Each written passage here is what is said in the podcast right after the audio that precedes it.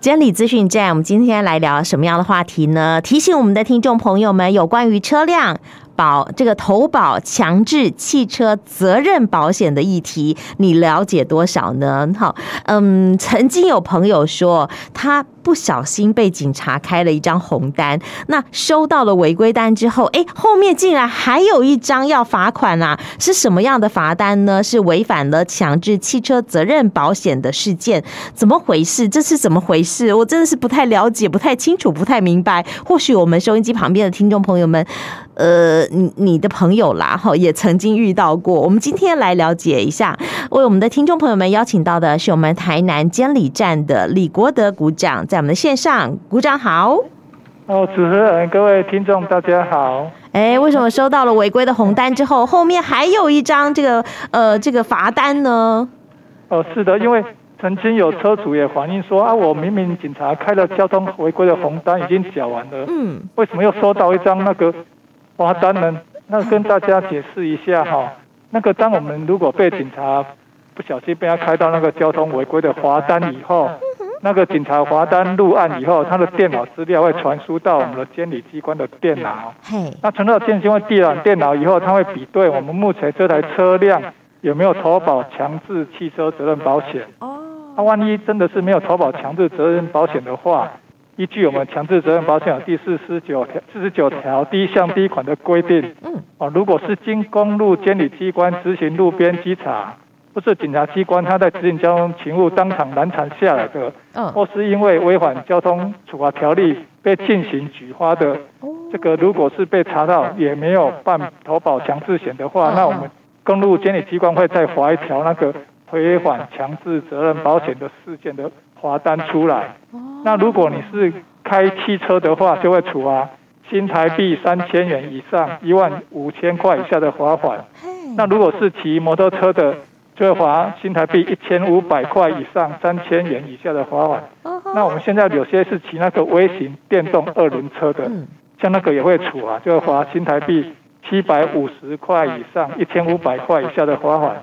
所以提醒车主，除了我们原因缴了交通罚单以外，另外还会缴一个违反强制汽车责任保险的罚单。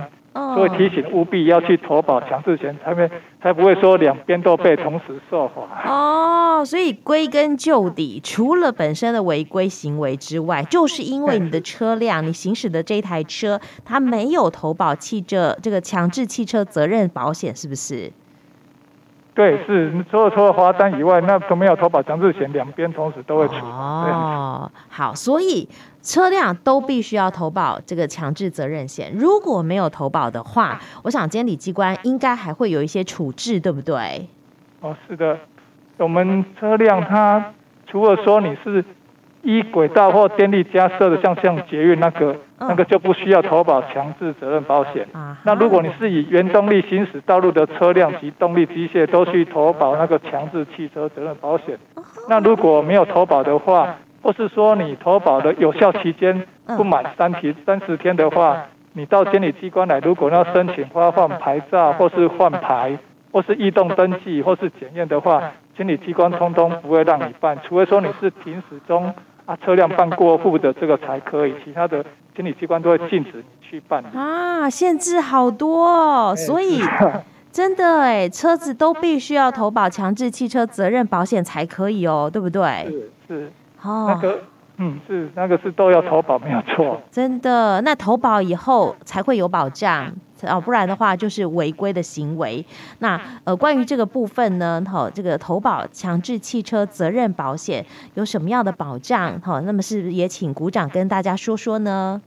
哦，我们有时候车车主会询问说，为什么我一定要投保这个强制责任保险嘛？哈、嗯嗯，因为有时候我们就是说，为了使我们汽车交通事故的伤害或是死亡的受害人，哎，他能迅速获得基本的保障。哦，我说有时候你遇到交通事故了。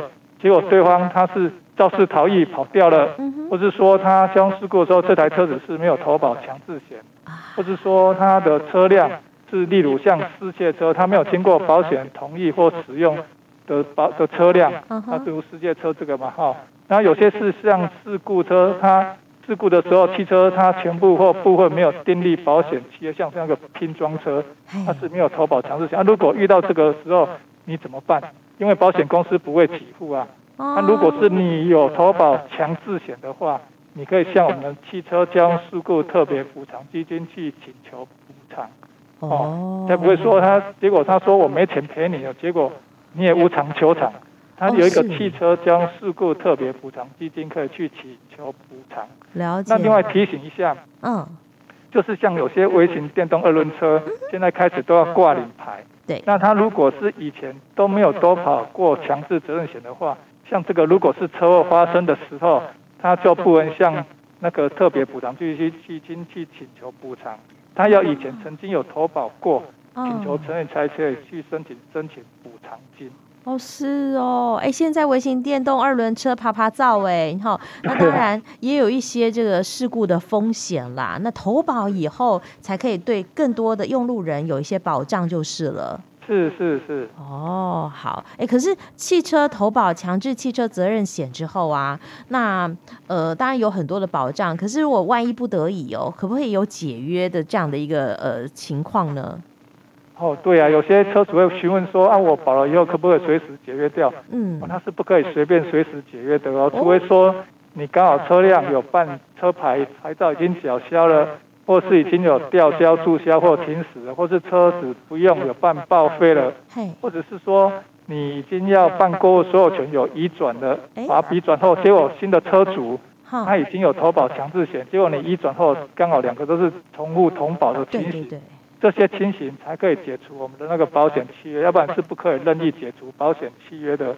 那有车主问说啊，我如果解除保险契约以后，保险费该如何处理？哈，如果你保险契约终止以后，你保险费如果已经交付的部分，那个未到期的部分的保险费，那个保险公司哦应该要退给你。那如果是还没交付的，你要缴到你终止前的保险费。哦，这个顺便跟大家提醒一下。OK，使用者付费很合理哈。是是是。对，就像我们刚刚讲的，我们要过户了，好，但已经投保了，但过户了以后车不归我使用啊，好，所以这个部分是有办法可以处理的。哦，是的，曾经有车主到监理机关来说，我车辆要办过户，哦，结果发觉说他新车主还没办妥强制责任保险，那监理站是不会让他。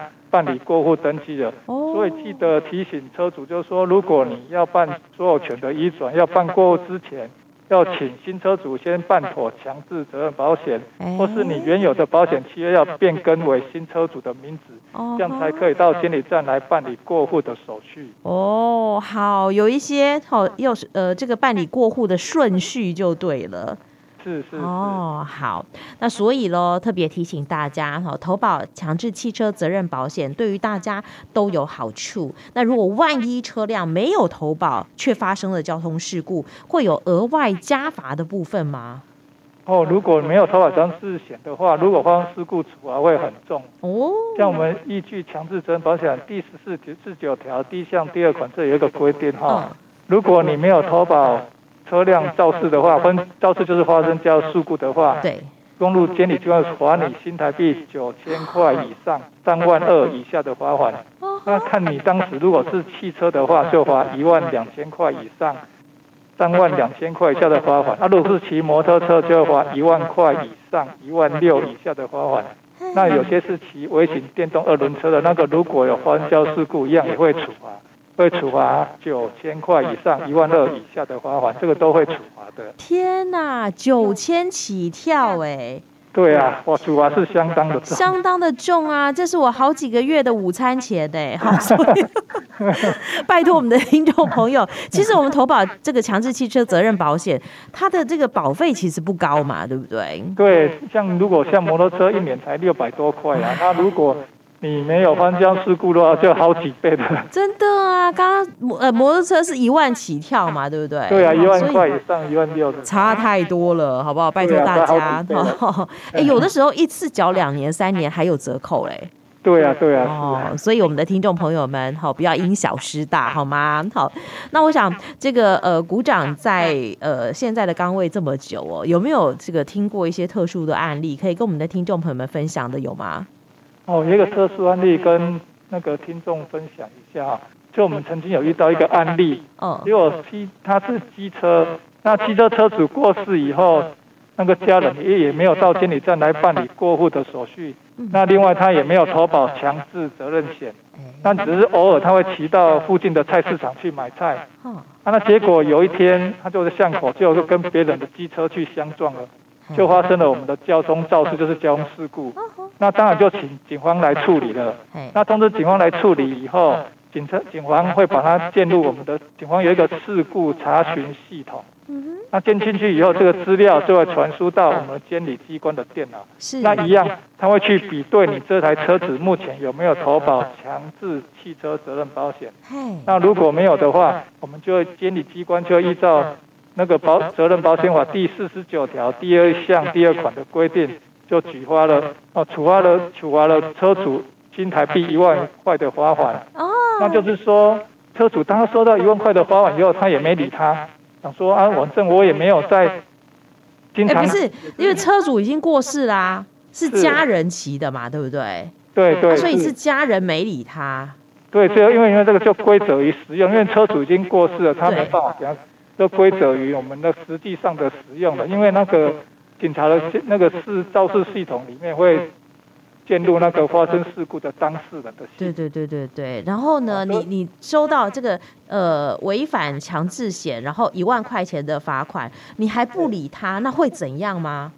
对啊，他收到一万，想说我也没经常再骑他，而且车主我也没有过，我就不理他了，就他就放着啊，放着，因为那个会继续累积往上跳，所以就才到我们最高的一万六千块的罚款。那一一万六千块的裁决书以后，他也继续没有理他。嗯，我们就给他移送执行分署去强制执行了。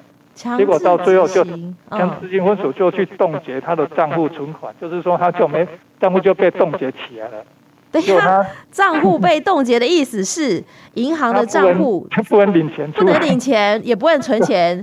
就他那个账户，就算有两千万，也都不能动，就对了。对啊，就被冻结起来。